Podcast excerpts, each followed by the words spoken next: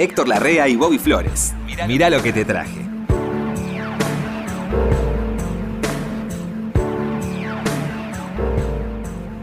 ¿Qué tal, Héctor? ¿Cómo le va, querido? qué Pero qué- gusto verte. La verdad que- amigo.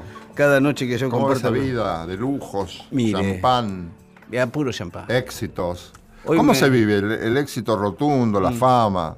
A puro champán, Héctor. Hoy lavé el perro con champán. Lavé el perro, el auto y el patio con champán.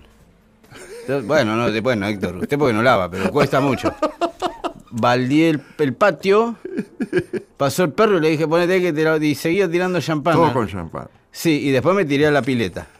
Que te 20 de champán. No, de agua. bueno, Héctor, a tanto no llego.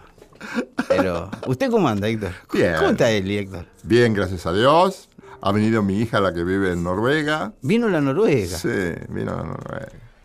¿Y qué come Viene a ver médico, es hipocondríaca. No, bueno, tiene a ¿Qué quien salir. Tiene a quien salir. Es familiar. Sí, sí, sí. sí. Está bien. ¿Y qué Pero come ella? Felizmente viene tres o cuatro. Este, come ¿Asado come acá? de todo, come. Ah. En Noruega, Mi casa no. es el delivery personificado, no te vayas a creer. Sí, sí, sí. Que me meto mucho en la cocina, nadie se mete en la cocina. Ya tiene. Este, hoy está el delivery. El delivery te soluciona muchas cosas. Con un teléfono uno come lo que quiere. Y yo tenía que bajar unos kilos Mm. y empecé a hacer una dieta que yo no sabía que era tan buena, que son esas dietas que te mandan Sí. con seis Cormillot. comidas diarias. ¿La del doctor Cormillot? Claro. Ah, sí. Seis comidas diarias. Sí. Y yo no sabía que era tan buena. Ah. Y contraté cuatro semanas. Y, ¿Y? fantástico, fantástico, fantástico. ¿Cuánto bajó? No sé, no, no me peso, pero veo que me trincho. No me peso, no, no. No, bueno, Me- no, no veo es que, serio usted. Veo que la, la, la ropa calza mejor. este. Usted siempre le, le- qué bien le quedan los trajes a usted. Yo me acuerdo de verlo en la. Bueno, Héctor, lo Hace mirábamos. mucho. Lo mirábamos con papá, con la familia, en la tele. Qué bien le quedan los trajes a este hombre, Sí. decía mi padre. ¿Sabes por qué? No, porque yo no, no podía usar trajes de confección, porque me quedaban todos mal. Hasta que en el país Sí. empieza a haber una nueva moldería. Las casas que fabrican trajes Sí. ahora fabrican unos trajes de confección bárbaros porque la moldería ha sido traída de Italia, de España. de Y antes, ¿no? No, antes no. Antes el- un traje de confección tenías que tener muy buen físico para que te quedara bien. Entonces yo toda la vida me hice hacer los trajes para la televisión. Un día viene Oscar Anderle y dice, che, nos dice a Sandro y a mí, hace muchos años, dice, he conseguido un, un sastre gallego. Los sastres españoles son muy bien considerados. Ah, sí. Sí. Ah, mire. Fíjate cómo, cómo empilchan los tipos que empilchan Sí. en, en- en- en las revistas Sí. que- de España. Lo bien cortado. Ah, es verdad, sí, es verdad. El corte inglés. El corte inglés. No tiene- llega a ser el traje negro que vos tenías en la fiesta de la radio, No, pero bueno. ese me lo hizo ese- Popov. Popov. El desastre de Isidoro. Entonces dice, che, este, ay, tenemos un sastre. Mm. Me han presentado un pibe gallego que dice, gallego gallego de Galicia, Sí. ¿no? que está- Ah. se había venido a vivir acá. Dice que te toma las medidas donde vos quieras, en tu casa, en el obelisco, me acuerdo de esa, esa- está esa- bien. esa gracia de Oscar Anderle que tenía tan natural, ¿no? A Sandro le empezó a hacer la ropa hasta que hasta la muerte de Sandro. Ah, sí. Toda El- la vida. Y a mí sastre. durante toda mi carrera en la, en la televisión. El mismo sastre. El mismo sastre, Juan Carlos Rodríguez, gran sastre. Mire. Gran sastre. Y que. Yo no podía usar, me tenían que quedar bien la, la ropa porque hecha a medida con mucho tacto. Lo que te hacen a medida, siempre que no sea un adefesio total, te va a quedar bien. Claro. Y a- él consiguió muchos, este, muchos clientes. Mm. En, en un día, un- la señora de un famoso propietario de un diario llamó para preguntar, a- llamó al canal para que yo, por favor, la llamara y le dijera dónde me hacía los trajes. ¿Vio lo que le dije? Bueno, Héctor, usted se me rió en la cara. Y Era un smoking que yo tenía muy Sí. lindo y, le- Sí. y comenzó a ser cliente de él este importante señor que además se vestía muy bien, ¿no? Y ahí le hizo una rebaja a usted en los trajes. No. Un fracaso todo, la verdad. Un fracaso. Le dije a usted que mi padre le, le- le decía lo los trajes, usted se me rió. Y al final tenía razón. ¿Qué trajiste? Mire, que te estoy. eh, La verdad, tengo de todo. ¿Qué quiere? ¿Quiere, quiere un pakistaní? Sí, un pakistaní. Le voy a contar. Ya me amagaste el otro día. Le voy a contar. Sí, me acordé por eso. Se llama Nitin, Nitin Sauhni. ¿Sí? El, el tipo, ¿Y cómo se entiende con ese socio que tiene ahora? eh, ahora es socio de Paul McCartney. Por sí, eso. sí, sí, sí, eh, hicieron un disco juntos. No, no, el tipo es hijo de un, em, de un diplomático pakistaní que estaba en Londres. Estaba en el padre diplomático, lo mandan a Londres.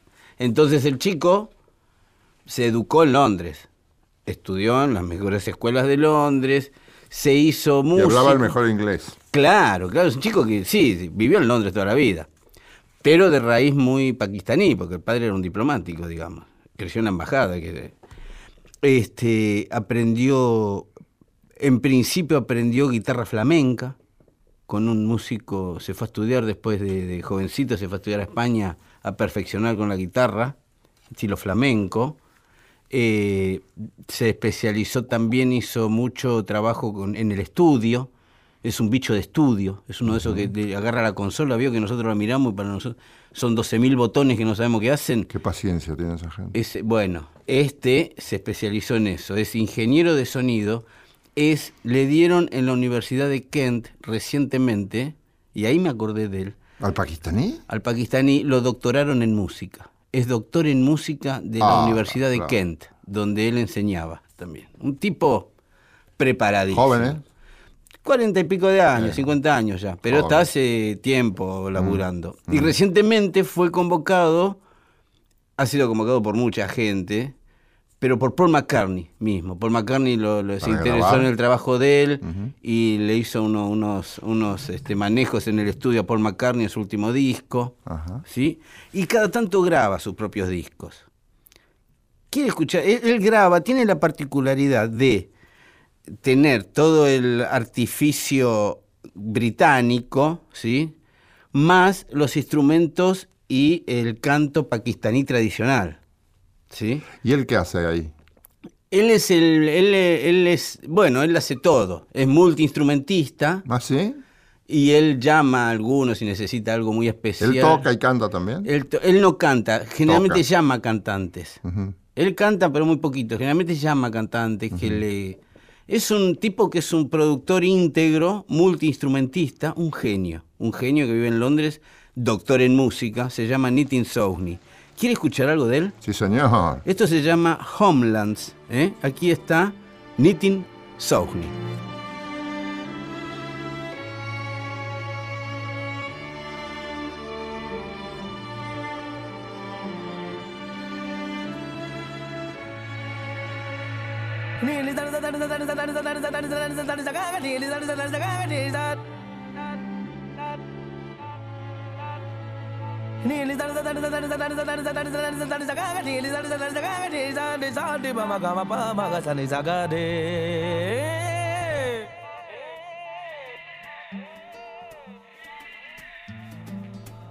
Ya no malmiten a mí.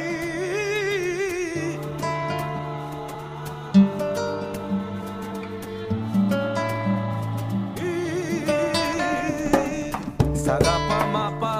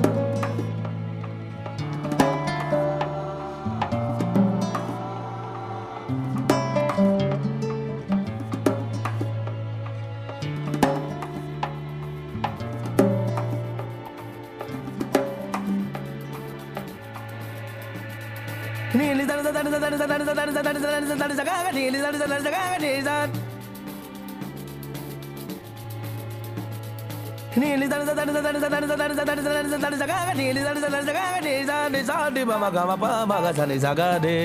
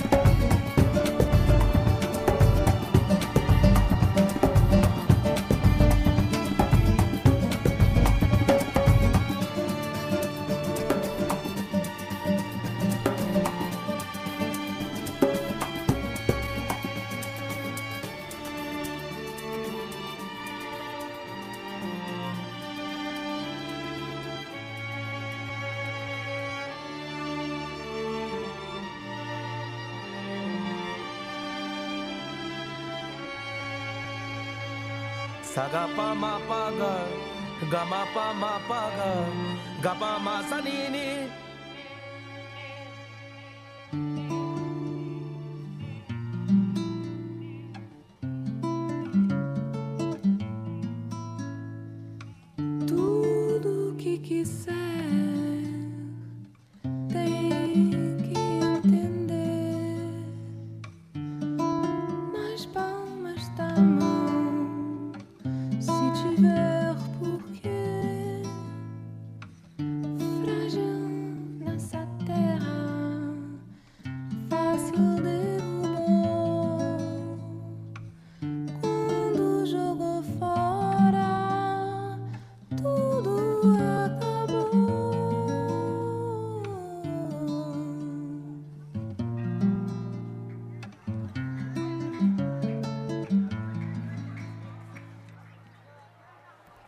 Es hermoso eso. ¿Sabes qué pienso? Sí. ¿O qué confirma esto? Mm. Vos te acordás que en la carrera de los Beatles, Sí.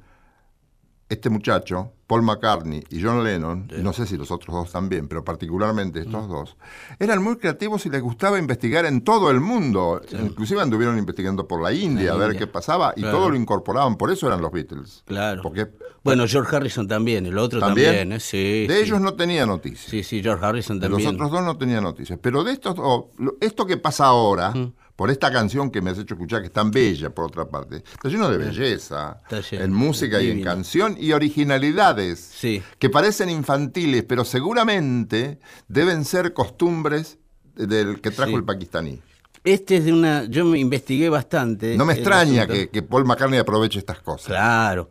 Él es de una región que se llama Panjubi, que es el límite exacto entre la India y Pakistán. Ah, ahí está. bien. Es un lugar muy especial en Pakistán y en, la, en la- el del lado de la India también. Él está del lado de Pakistán, digamos.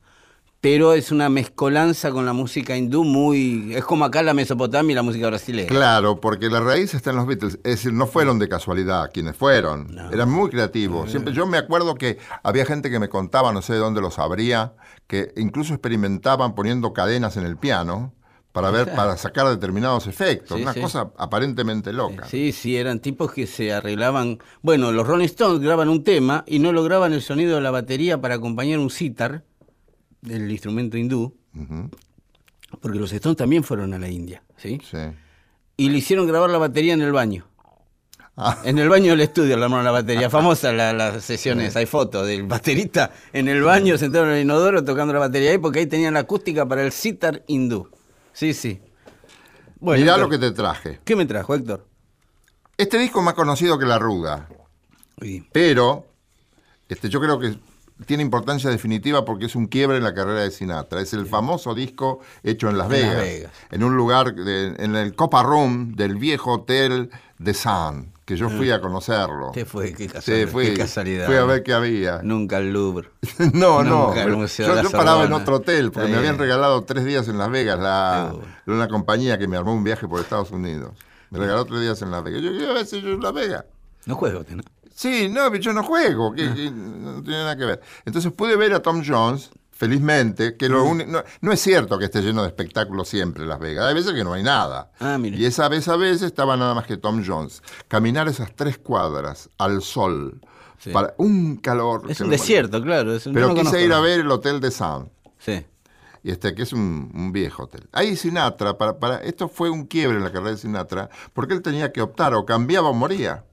Tenía que dejar el cantante casi melódico que era él, Ah, en Capitol. Claro. Para abordar el verdad, para ser el verdadero Sinatra que después fue, tenía que decidir. Por eso se va un poco de Capitol. No Claro. coincidían los criterios de producción. Los de Capitol le pedían romántica. Y le pedían cosas que no eran para él. Claro. Otra gente seguramente Mm. le, dijo, no, vos tenés una capacidad para decir y para penetrar en la gente a través de, de- de- de la, verdad, de la verdad de la canción. Claro. Nadie dice como vos, entonces usalo eso. Y lo contratan en el de Sun. No se sabe, no sabe quién habrá hecho los contactos, porque no era fácil llevarse un mes a Sinatra de Sun. Él ya había... Pero si él quería ir también, ya tenía autonomía. Pero ¿sabes ¿no? por qué quería? Claro. Claro. Él había inventado ya su sello eh, Reprise. Reprise. Sí. Sí. Reprise. Reprise. Reprise. Reprise, Reprise. me acuerdo. Y contrata artistas muy importantes, ahí Sí. todos de su clan band, desde luego. Pero además hace dos discos con Count Basie, en el 62 y en el 64. Claro. Hace dos discos. Y después, yo creo que el que lo asesoró fue Quincy Jones. Claro. Lo lleva a Quincy Jones para que organice la orquesta. ¿Sabes que la orquesta es un organismo que necesita organización? Sí, sí. Porque si no, se te va todo de las manos. Claro. ¿Quién es el que figura al frente de la orquesta? Count Basie. Count Basie, bueno, flor de pianista. Se llevó. Flor de piel. Flor de pianista. Pero el que organizaba todo, los arreglos y la dirección encubierta, era de De Quincy Jones. Quincy Jones. Don Costa todavía no estaba. No, todavía no estaba. Todavía no estaba. No, más adelante. Ah, Don. Costa Qué bueno, Don Costa. Eh. Ese era Y bueno. cómo lo entendía Sinatra. Ese fue el que más jugo le sacó a Sinatra. Acá inauguró varias cosas. Por ejemplo, el, el cambio hacia más el cantante de swing, muy cercano al jazz, El showman. al showman. E inauguran una cosa que Sinatra no había hecho hasta ese momento, que era contar cuentos, contar chistes, y hacen un té brick. Ah, Sinatra no era de. No, de no, chamullar no, mucho. no, parece que no. Y que la cosa la sacaron acá y acá le escribieron un buen guion. Claro. Se ve que Eh, sí. Sinatra probaba todo. Y entonces contaba chistes, que lo cargaba Dean Martin, con que era un borracho. Y dice, de- después dice, yo en realidad no tengo 50 años. Dice, yo tengo, es- ese es un... dice que era un, un cuento que habían echado a correr para difamarlo los comunistas. Porque era la época. Claro, Claro, que era la época. Era ¿te la época, la fueron Guerra los comunistas. Fría? Claro, fueron los La Guerra- comunistas. Entonces dice, no, son los comunistas. Dice, en realidad yo tengo este, 30 años. Dice, y si no hubiera bebido tanto whisky tendría 28. Muy Bueno, gracioso. Claro, sí, muy gracioso. Chiste por el absurdo que... Yo el otro día vi una película con Sinatra donde él hace, no sé, tiene que parar un tren de nazis. Ah, sí, lo vi. Sí, sí. Qué buen actor era Sí, Sinatra. era buen ¿eh? actor. Era buen actor, sí. y una sí. facha. Una facha, bárbara. Una, una gestualidad impresionante, Claro. ¿eh? Sí, sí, sí. En Yo el vi- rostro. Me puse a ver la película y digo, a ver, este. Y no, es un gran actor Sinatra. Sí. Muere al final. De esto también... Muere al final. Muere al final. De esto también se hizo un DVD que yo no tengo. Y ¿De Las Vegas? de Las Vegas, que en ese momento se habrá hecho cinta. ¿Cómo se llamaba la cinta? El cassette. Eh, de cinta. ¿Videocassette? Videocassette. Eh, Videocassette. claro. Bien. em, voy Sí, a... yo vi ese show de Las Vegas. ¿Usted no lo vio? No, no lo vi. No lo vi. Bueno, yo sí lo vi. Fíjate si tenés No, el... pero el videocassette, ¿tiene videocassette? cassette, un videocassette. pero No, le voy a No conseguir. videocassette porque ya no tengo más. voy a conseguir el DVD. Está en DVD eso, ¿eh? Sí, sí. Acá se puede elegir mucho de Sinatra porque el cambio es, es muy, muy importante y hay muchas canciones. Y con Count Basie también. Estuvieron como un mes Eligiendo el repertorio. Actuando. Ah. Ese mes escucharon todo y elegi- que eran toda la noche las mismas canciones, pero elegían las mismas, las mejores versiones. Qué bueno. Yo te elegí algo que también es muy conocido, mundialmente conocido, pero acá marca la manera de decir, la autoridad de, de Sinatra para el escenario, para, para, para encantar a la gente, para que no te pudieras olvidar Sí, nunca sí, más. sí. Aquí canta, yo, yo sé que te va a gustar, Llévame volando a la luna. que es. Fly me to the moon. Fly me to the moon. Sí, Among the Stars. sí. Qué linda canción. Si querés la escuchamos. ¿Cómo no? Johnny Mercer and Harold Arlen.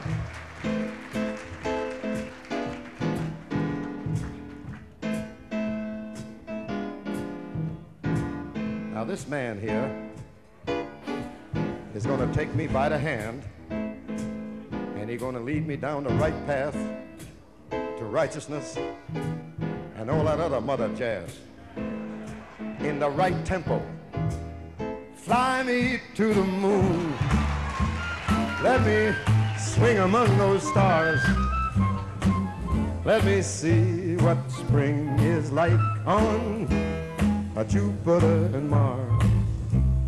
In other words, hold my hand. In other words, baby, kiss me. Song. Let me sing forevermore. You are all I long for, all I worship and adore. In other words, please be true. In other words,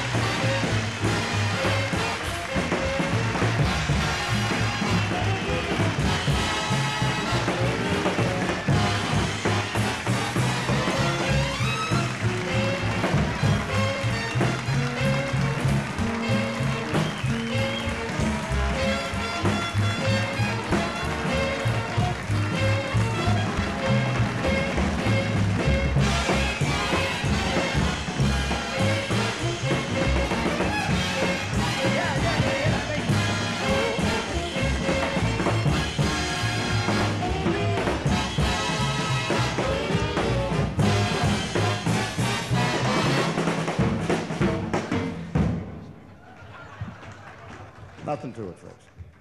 Qué- Sinatra le tenía mucha confianza. a Quincy. Jones. Evening. ¿Te Claro. acordás que después grabaron uno en Nueva York, Sí. en el estudio de Quincy Jones? Sí, el de New York, New ¿Te acordás? Sí. El de New York. Sí, sí, sí. Este- Bueno, Quincy ha trabajado hoy, a esta altura ya ha trabajado con tanta Qué gente. capo, ¿eh? Frank Sinatra, Michael Jackson. Lo que le pidas lo hace bien. Sí, sí. Sí, sí. De una versatilidad como arreglador, como director, como lo que quieras, ¿no? Sí. Además se llevaba bien con Sinatra porque a Sinatra le gustaba grabar con la orquesta, no grabar playback. No, no, claro, claro. Y en eso que van entrando los músicos, ese estudio de no me acuerdo qué calle, no me acuerdo qué calle, yo antes me acordaba, este, que era un estudio famoso, como todas las cosas grandiosas en ¿El Estados de la Unidos. calle 57? Claro, Ah, que tiene una puerta chiquita, vos Sí, ves una sí, puerta fui. chiquitita y ahí hay Ahí. semejante estudio. Sí. Sí, ¿sabe quién grabó un disco y se llama Calle 57 Sting? El último disco de Claro, Sting. claro, lo graba ahí. estudio. Ahí es donde graban, claro, ahí es donde graban, este, sí, eh, Monk con... Ah, mirá vos. Sí, sí, un Mirá estudio vos. famoso, el de la calle 57, Sí, que está sí. enfrente a Central Park. Sí, Sí, sí, sí. sí. muy lindo estudio. Eh, Bueno, ¿Qué trajiste eh, vos? le traje un hombre equivocado, un hombre que nació en el lugar equivocado, Héctor. A veces pasa, una vida terrible. ¿Vos? No, yo no. ¿Sos vos? Sí, sí. Mire, Ralphie Pagan. Ralphie Pagan. Ajá. Ralphie Pagan era un, básicamente un músico, si se quiere, de salsa. Eh, hijo de hispanos, ¿sí? Si bien él nació en Los Ángeles, hijo de hispanos. eh, de, hijo de madre hispana y padre negro, ¿sí? Él nació en Los Ángeles, ese fue el problema. Porque mientras Fania All Star estaba triunfando en Nueva York y llenaban el Madison Square Garden a dos manos, este estaba en Los Ángeles, donde no se tocaba salsa, ¿No? se tocaba soul. No, estaban en otra. Los Ángeles estaban en otra. Y a él le gustaba la salsa. Entonces, Pero la población este, hispana. Sí, pero están más est- la sí, salsa. pero están más para lo mexicano, están ¿Ah, más sí? para el tradicional Ah, mexicano. Ah, ahora entiendo, sí. Sí, están más para el tradicional mexicano que para la salsa. sí, sí, la sí, salsa sí. era más de salón de Nueva York. Entiendo, entiendo. Sí, sí, sí. Entonces Ralphie trata de, de- de meter en la salsa algo, pero tenía una banda que no le daba para la salsa, la verdad. Le voy a contar la historia de Ralphie Pagan así a grandes pasos. Ralphie Pagan entonces le va bien con un estilo que estaba, él tocaba salsa, cantaba como un cantante latino, pero con una banda de música soul, que tranquilamente podría haber sido la banda de Marvin Gaye, ¿sí? Entonces tenía un sonido que era muy particular, que le fue muy bien en Los Ángeles. Cuando se entera el de Fania, el dueño de Fania, lo contrata. Le- le- le- lo convencen al dueño de Fania, que no me acuerdo cómo se llama, pero lo convencen. Mira, tenés que llamar a este pibe, pero ese es de Los Ángeles.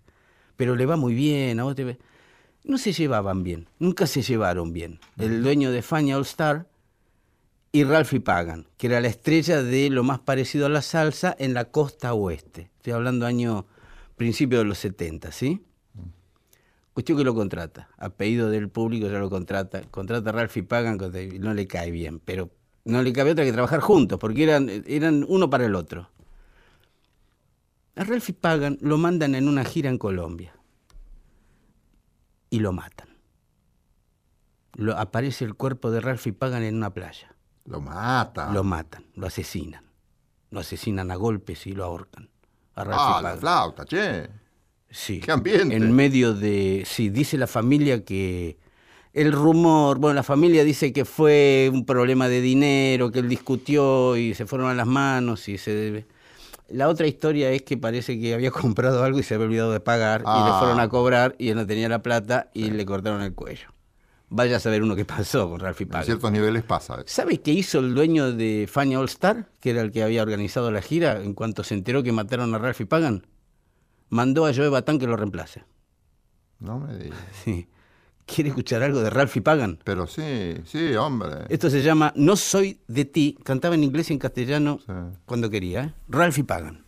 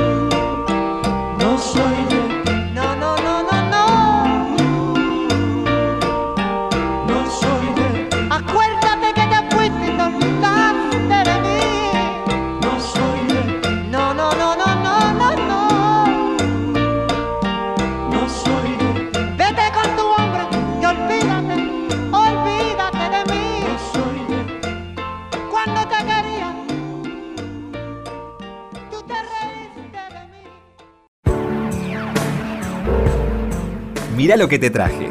Por la radio de todos. Se originó, lo que vamos a escuchar ahora, se originó la idea, se originó varios meses atrás, cuando escuchamos por primera vez a Bebo y Sigala. Bebo y Cigala. Bebo y Sigala. Sí. Una personalidad notable, la de, la de Sigala. La vez pasada escuchamos algo que a mí me interesaba más por Bebo y, y Paquito de Rivera que por el mismo Sigala. Se enteró lo que le pasó a Cigala, ¿no? Que se murió la esposa de Cigala. Sí, me enteré. Y siguió el show. Y siguió el show. Se enteró antes del show y dijo, termino el show y me encargo. Porque él estaba viviendo en España. Estaba haciendo, sí, sí, claro, estaba separado, digamos. Sí, sí. Pero terminó el show y se encargó de lo que tenía que hacer, pero primero hizo el show. Primero hizo el show. Eso es. La vez pasada escuchamos Lágrimas Negras, que a mí me parece un, un imprescindible y irreemplazable. Pero vos me hablaste de lo bueno que estaba Nieblas del Niebla del, Riachuelo. Ri- Niebla del Riachuelo. Y es cierto, mira, Nieblas del Riachuelo, a quien yo he valorado, pero pude revalorar a partir de que vos me dijiste eso. Ajá, mira. Eh, Eso es un, un tango muy bueno. Yo en ese momento no había valorizado del todo la letra de Cadícamo y Oh, claro. me estaba basando en lo que efectivamente Eh. es muy bueno, que es la música de Cobian. Es de Cobian y Cadícamo, claro. Ambas cosas son buenas. Sí, sí. Ambas cosas son buenas. Sí, sí. Cobian era muy amigo de Cadícamo porque eran bastante parecidos, eran dos gentlemen, dos Sí. tipos muy elegantes, Sí. dos, dos fifí, como se decía en ese tiempo, bien vestidos, para dar gourmet. Vivían bien los muchachos. Ah, ah, Cobian y Cadícamo eran de, Cobian y Cadícamo eran grandes amigos. Y de cierta alcurnia. Sí. Y compusieron gran parte de lo mejor que tiene el repertorio argentino. Sí. Una vez, para una obra que ¿Malevajes de Cobian y Cadícamo? No, no, es de Filiberto y, Qué lindo que es Malevaje. y Discepolo. Ese es bárbaro, me encanta. También un buen... Sí, sí, sí. Pero digo, eh, ellos habían compuesto un tango que se llamaba Nostalgias para una obra teatral y se lo bocharon. No. Pues dijeron, no, escriban otra cosa. El que conocemos, Nostalgia, quiero Sí, emborracharme que con- conocemos, se lo, se lo rechazaron. y compusieron otra cosa, el cantor de Buenos Aires, que también es muy bueno, Sí, sí. pero no tenía el nivel de nostalgia. Venían componiendo bien los muchachos. 36, 38, años 36, 38, 39, Claro. componían mucho juntos. Nostalgia era el tango favorito, ¿sabe de quién? Y siempre me decía, el día que un rockero haga esto, me dedico al rock. Renan. Ah, le gustaba mucho. Yo me acuerdo. Sí, sí, Nostalgia. Me lo cantaba, me lo chiflaba en tres tonos diferentes, Nostalgia. Sí, sí, sí, sí, Qué lindo tango. Un día, te- te- después te voy a contar, te lo cuento ahora. Sí. Estábamos, Renan creo que iba a hacer la tregua, entonces visita rapidísimo una mañana. Sí. Me dice, ¿sabes que no puedo conseguir? Quiero que haga la música un tal Julián Plaza, ¿vos lo conocés? le dice, ¿no tenés el teléfono? Digo, no, yo no. Y estaba un muchacho que se llamaba Héctor Hernier, que Héctor era Hernier, comentarista sí, de sí. tango, Héctor gran tangófilo. Sí, sí, mi viejo era fan de Héctor gran investigador y muy conocedor. Sí, sí, De esos sí. tipos que no hablan al cohete, ¿no? No, no. Y dice, yo lo tengo. Lo llamamos a Julián Plaza, lo sacamos al aire, le ofreció, de lo único que no hablaron fue de la guita, pero le ofreció el laburo para la película. Para la tregua. Creo que era la tregua, no me acuerdo si era para esa película. Sí. Y este, con música de Julián Plaza, porque él había escuchado Nostálgico y Danzarín y estaba enloquecido. Sí. Conocía mucho de música, Renan. Eh, sí, sí, Sergio sabía muchísimo. No, pero no es para la tregua, eso me acuerdo para qué es es eso. para otra película. Es para otra que hizo con Luisina Brando. Que él en un momento de la película canta nostalgia. Le canta nostalgia para seducirla a Luisina Brando. Ah, no, pero no tiene nada que ver con nostalgia esto que te estoy diciendo. Unos años ¿eh? Después. es una Ah. anécdota Ah. para valorizar el conocimiento Sí. de, de Renan Sí, sí. de música. Sí, sí, sí. No elegía a cualquiera, elegía No. al gran innovador, No. a Julián Plaza, para que le hiciera la música de esa película, que ya voy a averiguar, voy a recordar cuál es. Puede ser la tregua, ¿eh? Y por ahí, por ahí lo, lo conseguimos. Ahora, lo que quería escuchar es esta versión que yo he revalorizado, gracias a que vos me dijiste, Mira, eh, pero la versión de Niebla de Rochuelo es muy buena. Es muy buena. Muy buena. Sigo insistiendo. El gran soporte de esa letra es la música de Cobian, porque los claro. climas, el, el- es un clima muy dramático. El de Niebla de Rachuelo. El clima se va sosteniendo, lo va llevando la música. Mm. Lo va llevando la música. Por eso es un tango único. Sí, Acá sí. lo canta muy bien tu cantor predilecto. Sí, está bien, está muy bien. El Cigala. El Cigala.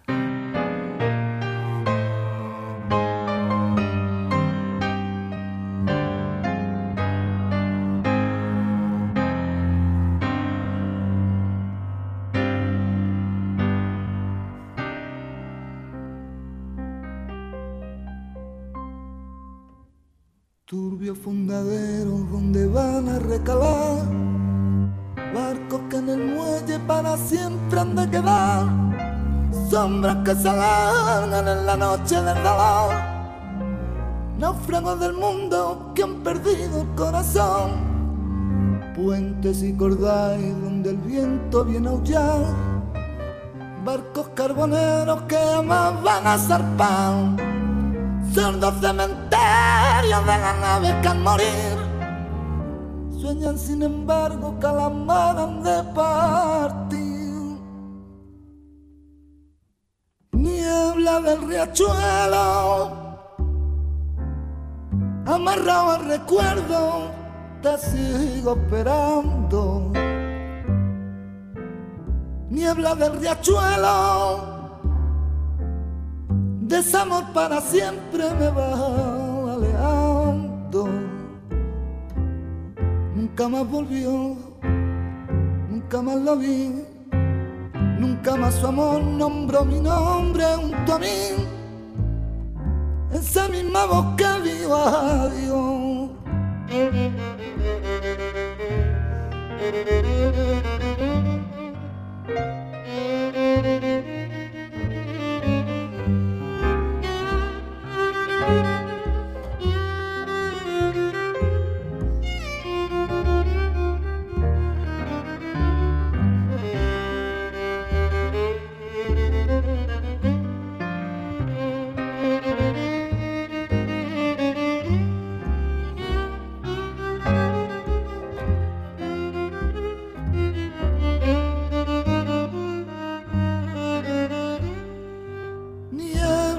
Riachuelo.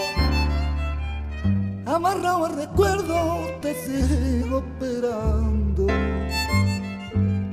Niebla del riachuelo, deseamos para siempre, me vas aleando.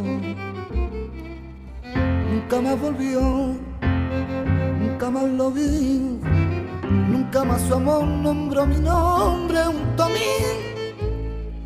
Esa misma voz que adiós. Qué lindo. Esto es lo mejor que ha hecho el Cigala. Este disco, este tema no, No, el disco. este disco. El disco, el disco. Porque el otro día le hacen un reportaje por radio. ¿Al Muy bien Cigala? hecho. Sí, al Cigala. Mm. Estuvo acá hace poco. Y entonces le dice, ¿y qué? Él ha, él ha grabado tangos, ha grabado de todo, ahora está grabando salsa. Ah, mire. Sí, está grabando salsa. Y dice, ¿y qué es lo que más te piden? Y empezó, y me piden lágrimas negras, me piden niebla de rachuelo, me piden vete de mí, la bien pagada, todo lo que hizo con Bebo. bueno, está bien. Tuvo una Lo fortuna hizo. enorme este muchacho de contar con esa producción. Sí, bueno, pero el Bebo... Y ese violín que se escucha, que es una maravilla. Muy lindo El todo. tipo que arregló acá, donde Bebo tiene mucho que ver. Está Javier Colina, Piraña. Caetano Veloso está en este disco. Claro, invitado. Claro. Paquito de Rivera. El niño José Le que toca la guitarra, que es un encanto. Federico Brito, Tata Guinness, Changuito. to- toda ¿Qué gente-? Es Lágrimas Negras este disco, ¿no? Este disco se llama así, Lágrimas Negras, que es una versión Divino. incomparable. Uno de los mejores discos de los dos, creo. De Yo creo que y sí. del Cigala, Yo creo que sí. me parece. Yo creo que sí. Bueno, eh, yo le traje algo argentino. Música argentina. Música rock argentina. argentino. Muy Ahora bien. que usted está en la programación de Nacional Rock, Héctor, era lo único que le faltaba ya. Está la foto mía. Lo único que está en los- pasillos está su foto y vamos a tener su figura también en Lo relieve. que es una en tamaño natural. Vamos a hacerlo más Una alto que gigantografía. No, sí, sí, va a medir 2 metros 40 su. Sí, sí, Héctor. Pero no va a dar. Eh, no, no, agujereamos el techo. No el techo. Usted tiene que medir 2 metros 40, 2 metros 60, mínimo. Qué gracioso. Rock argentino. Rock argentino. Sí, un día me dijo, un día hablando con Spinetta, íbamos caminando con Spinetta. Eh, yo le conté lo de, de mi, mi anécdota famosísima del chorizo con Spinetta. Sí. Bueno. Chorizo mariposa. El chorizo mariposa. que le Te lo escuché por radio la primera Le vez. Que hacían el protestabas vos también en base a eso, contra Sí. el chorizo mariposa. Claro, claro. ¿Cómo un chorizo le van a llamar mariposa? Ah, bueno, está bien. Un día me dice, le estoy hablando con Luis y le digo, ay Luis, tú que hiciste tanta buena música, Luis, ¿qué tema te hubiese gustado, Luis, escribir a ti y no escribiste? Una pregunta así le hice. Y me dijo, Le hablabas en uruguayo. le habló en uruguayo, sí. Y me dice, Luchino me dice, a mí me hubiese gustado mucho escribir Viernes 3 AM de Cerú Girán Viernes 3 a.m. que me, me sorprendió muchísimo. Dije, no, uno de Charlie. Me dijo, ¿vos escuchaste esa canción? Obviamente fui a mi casa y la escuché detenidamente y me di cuenta de, eh, de la profundidad de la letra de esa. Viernes 3 AM, un suicida, a esa hora, viernes 3 AM, y lo que siente. Y la, y la atmósfera del piano y todo. Cuestión que un día estoy con Charlie García y le digo, ah, a mí me gusta mucho, viernes 3 AM. La escribí en la mesa de un bar en medio de una sesión de grabación. No me Sí, se le ocurrió. Empezó a escribir la letra en la mesa de un bar y dije, para, para que estoy escribiendo una letra. Cuando la terminó se la dio a Aznar y le dijo, mira, esto es escribir, ah, bueno, bueno, y ahí la compuse. Es una, es una canción compuesta en el estudio por Cerú Girán, nada menos. Charlie García en el piano, Pedro Aznar, bajista genial y cantante sensacional, David Lebón, una de las más grandes guitarras de la música argentina, y el fallecido Oscar Moro, baterista que ya desde Los Gatos hasta acá venía tocando con todo el mundo, ¿sí? ¿Quiere escuchar Viernes 3 AM, versión original por Cerú Girán? Claro, señor. Ahí va.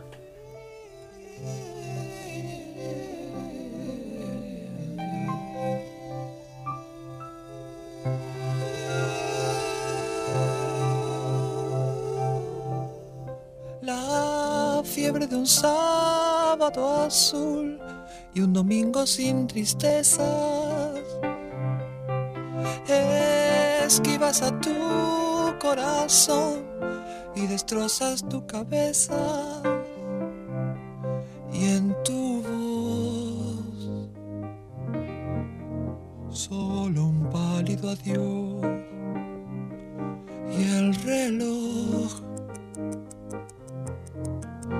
en tu puño marcó las tres.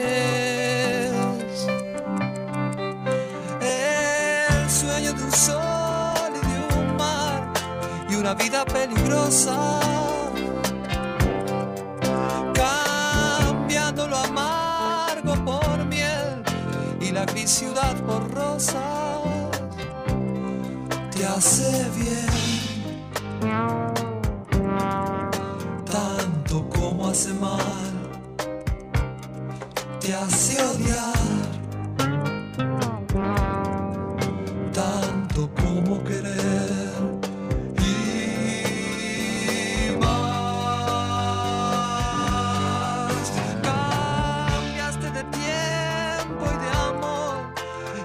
Música y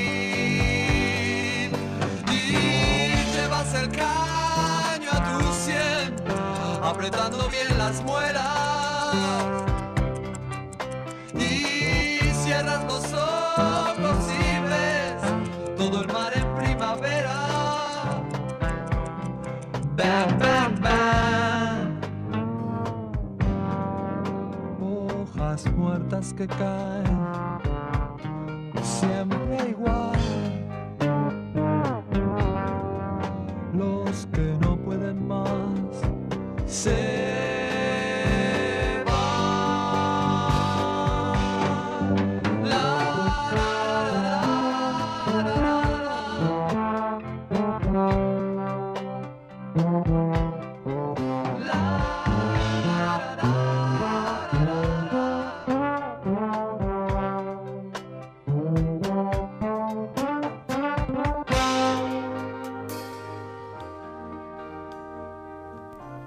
hacen ese sonido? El bajo.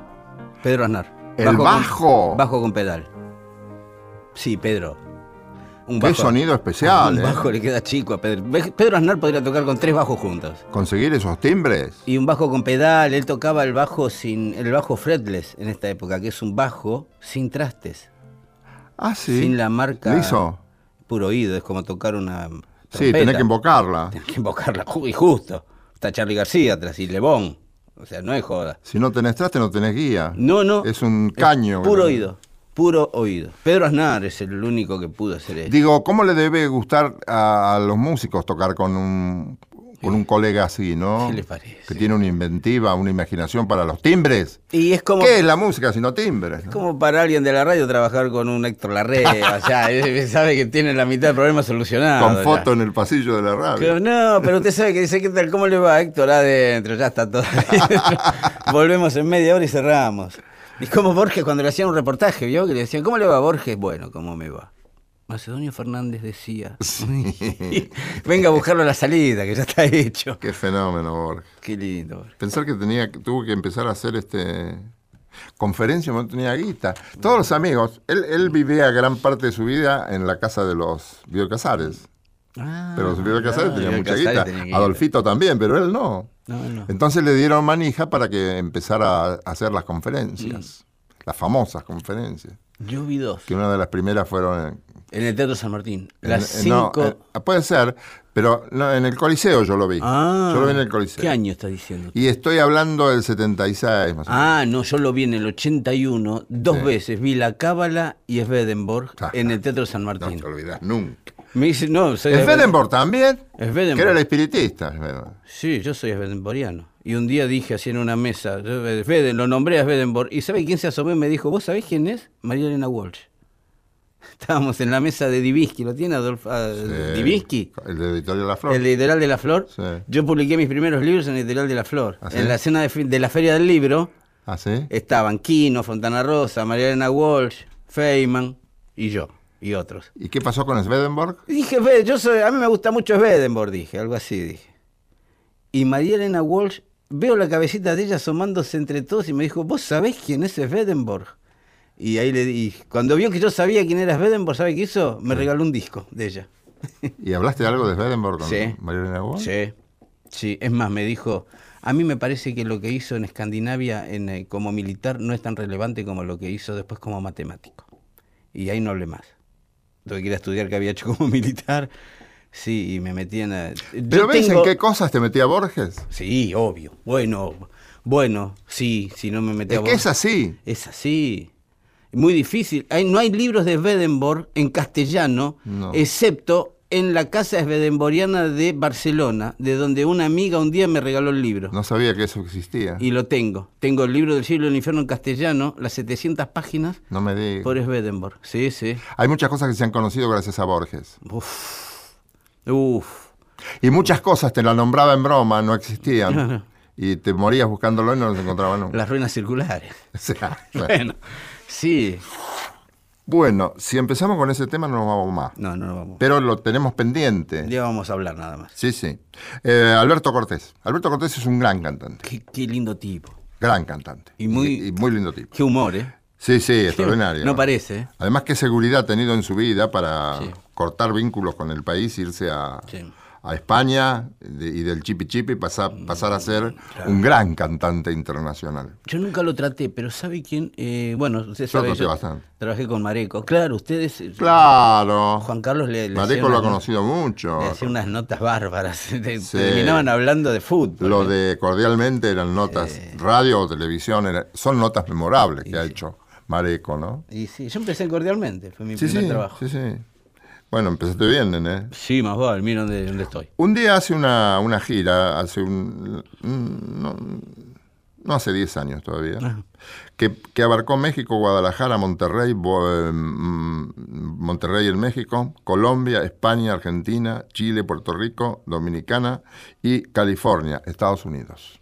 Él es famoso en toda Latinoamérica, ¿no? Eso es lo que yo te quería decir. Y tiene como 10 o 15 canciones de absoluto éxito, la que te voy a traer ahora es una de ellas. Pero lo que quiero destacar especialmente, hoy hablábamos de la confianza de Sinatra en Count Basie. Sí. Sí, claro. En Count Basie y en Quincy Jones, perdón, Quincy En Jones, Quincy Jones. decir.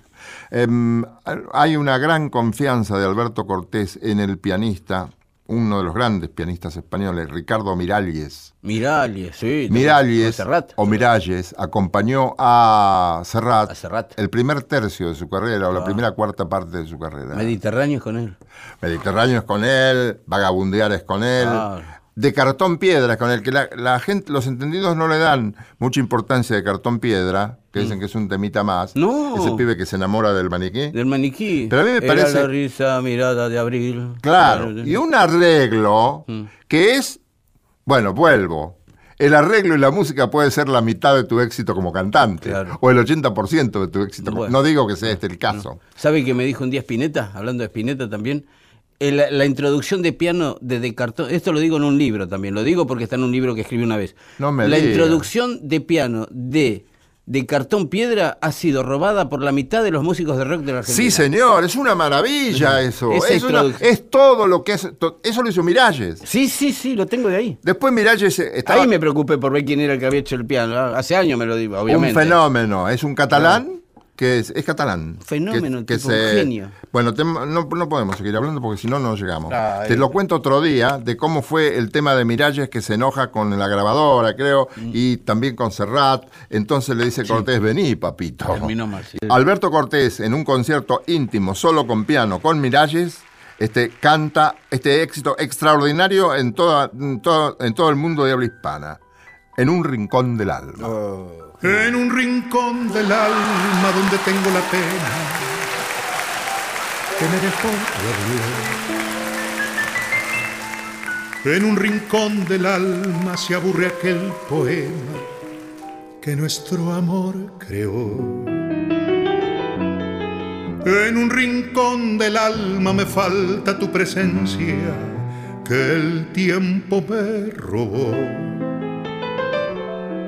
tu cara, tus cabellos, que tantas noches nuestras mi mano acarició. En un rincón del alma me duelen los te quiero que tu pasión me dio. Seremos muy felices, no te dejaré nunca, siempre serás mi amor. En un rincón del alma también guardo el fracaso que el tiempo me brindó. Lo condeno en silencio a buscar un consuelo para mi corazón.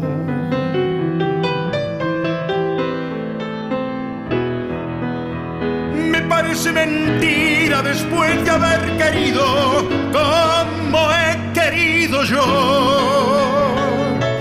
Me parece mentira encontrarme tan solo como me encuentro hoy. ¿De qué sirve la vida si a un poco de alegría le sigue un gran dolor? Me parece mentira que tampoco esta noche escucharé tu voz